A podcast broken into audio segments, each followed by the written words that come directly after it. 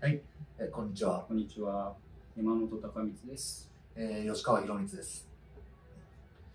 えーっと、二人でですね、あの、哲学の劇場というウェブサイトを1997年頃からやってたんですけど、えー我々2004年うん。に、まあ、なんか、うん。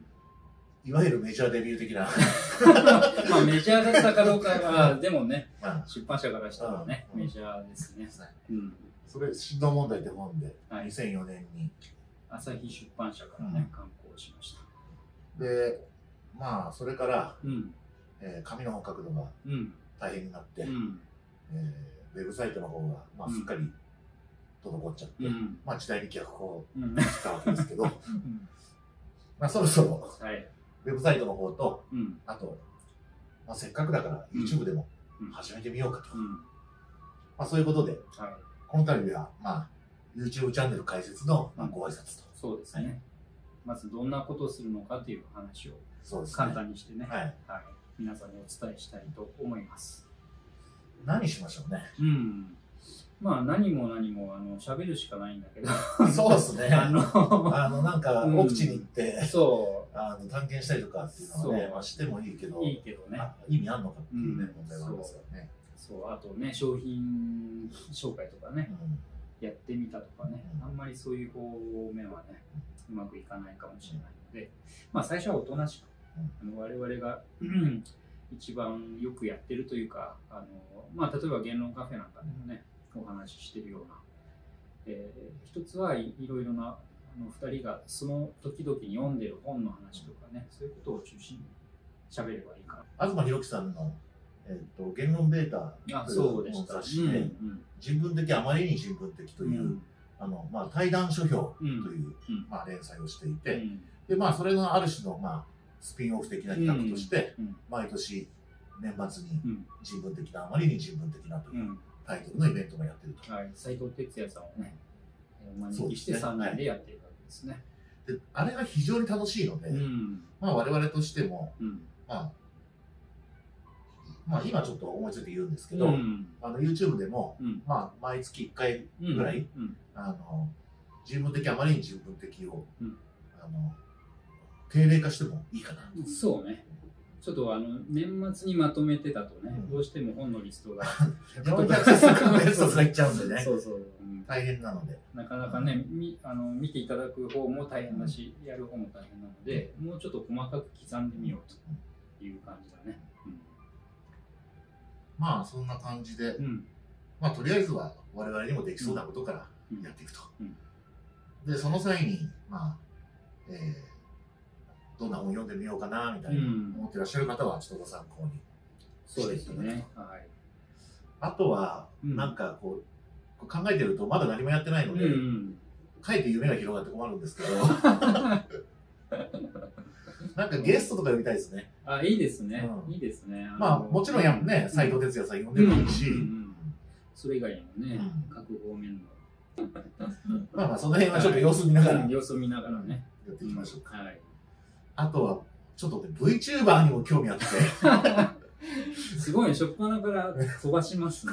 うん、VTuber ね。うん。なんかまあ、定番はね、美少女でしょうけど、うん。まあちょっと、うん。なんか古代の哲学者の、なんか、あ石像みたいな、あ、はいはいはいうん。VTuber 二人とも石像でねうん、喋るというとかね、なんか、うん頭で考える分にはすごい楽しそうだな。うん。まあ、ひょっとしたらそんな回もあるかもしれないはいそうですね。ということですね。うん。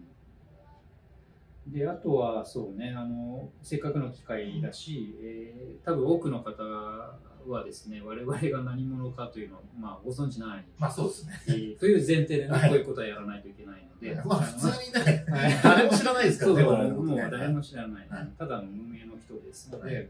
あのどんなことをやって、今ね、直近どんなことをやってるかとかね、これからなんかやるつもりのことを少しだけお話しして、はい。お伝えしましょうか。そうですね。うん、じゃあまあどうぞ。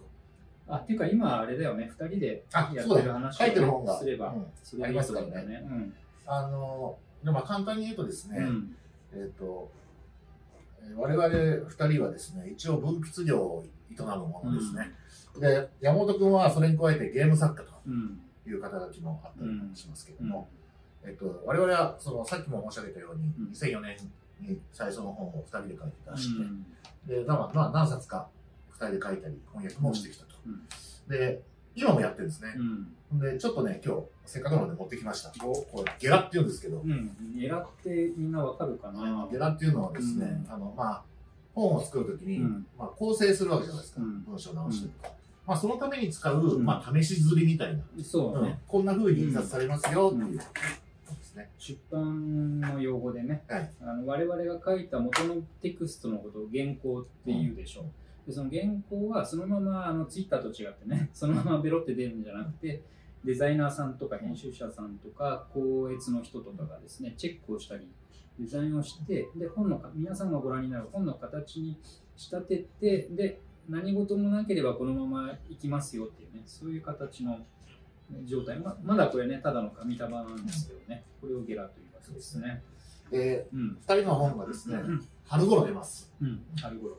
これタイトルはどういうタイトルでしたかね？タイトルは、えっと、これもともとですね、ウェブチクマというチクマ書房のおウェブサイトに連載していた、まあ、これもまた対談式の、えー、2人で書いたものがありまして、えーその時のタイトルは、人生がときめく知の技法というですね、もう、パクリとパクリでしかできてない。まあ、うん念のために申し上げると、前半がこんまりさんのパクリで、うん後半が東大のパクリと。で私自身はうん。あの思いついたってからすごい気に入ってて、うん。できれば本番でもそれで行きたかったんですそうだけど、よね。ちょっとどうかということになりまして、うん。新しいタイトルが、うん。今のところ決まってるのが、うん。えーその悩み、うん。エピクテトスならこういうね、うん。という、はいですね。だいぶ変わりましたね。だいぶ変わりました果たして吉と出るか凶と出るか。というね、ゲラを、今ゲラになってるってことは、あとこのゲラを私たちがチェックして、で直すとこがあれば直してね、っていう作業を、まあ2回、多ければ3回とか、えー繰り返して、もうこれで直すとこないねってなると、いよいよあとはね、印刷をしてもらうという状態ですね。うんちなみに内容を140字ぐらいで、要約するとどんな感じなんですかね？うーん、140字、そうね、あの古代ギリシャ・ローマの哲学者のエピクテトスというね、あんまりメジャーではないかもしれませんが、えーストア派という流派に分類される哲学者がおりましたと。でこの哲学者があの自分では本を書いてないんですけどね、もう140字超えてるね、これね。うん、弟子本人は何も書き残さなかったんだけど弟子のアリアノスという人がですね師匠の言葉を書き留めてメモを作っておいたところねそれがなんかこう出回っちゃったという面白い経緯があるんですけどもそのエピクテトスの、まあ流出ってやつですね。まあ 今ならね、は流出ですね、はい。本人が認めてないうちにね出ちゃうというね。でそのエピクテトスの哲学というのがですね実はあのなんて言ったらいいんでしょうね。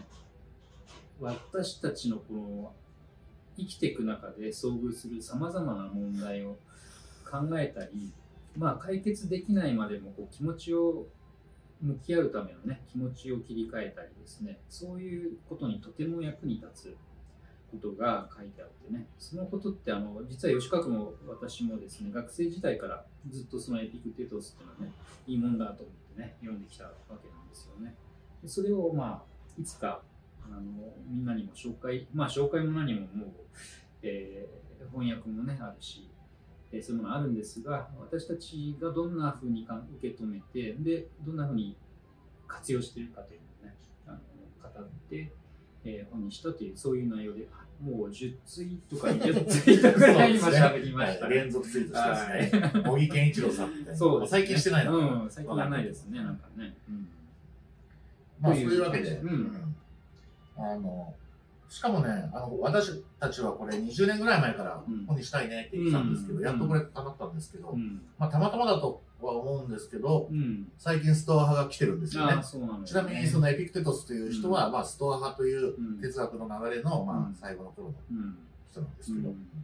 例えばこんな風に先日も、文。国政治でストア派っていう本も出てますし、去年は、まあ、荻野先生うんのストア派の、まあエピクテトスの本も出うてると。ん。まあ、そういうわけで、まあ、とはいえね、別に20年前から我々が書きたかったって、別に20年間先取りしてるとか、そういう自慢をしたいわけじゃないですよ。うん2000年前の人だから20年ぐらい早かったって別に何の自慢にも。誤差のないね。ならないうんまあそういうわけで、うんあと、まあ、あの、この後の、うん。あの、何回目かわかりませんが、収録でも、うん、まあ、えっと、宣伝をさせていただくことになると思いますが、そうですね。まあ今もうすぐ本が出ますよっていう、まあお知らせ。直近のね。はいはい。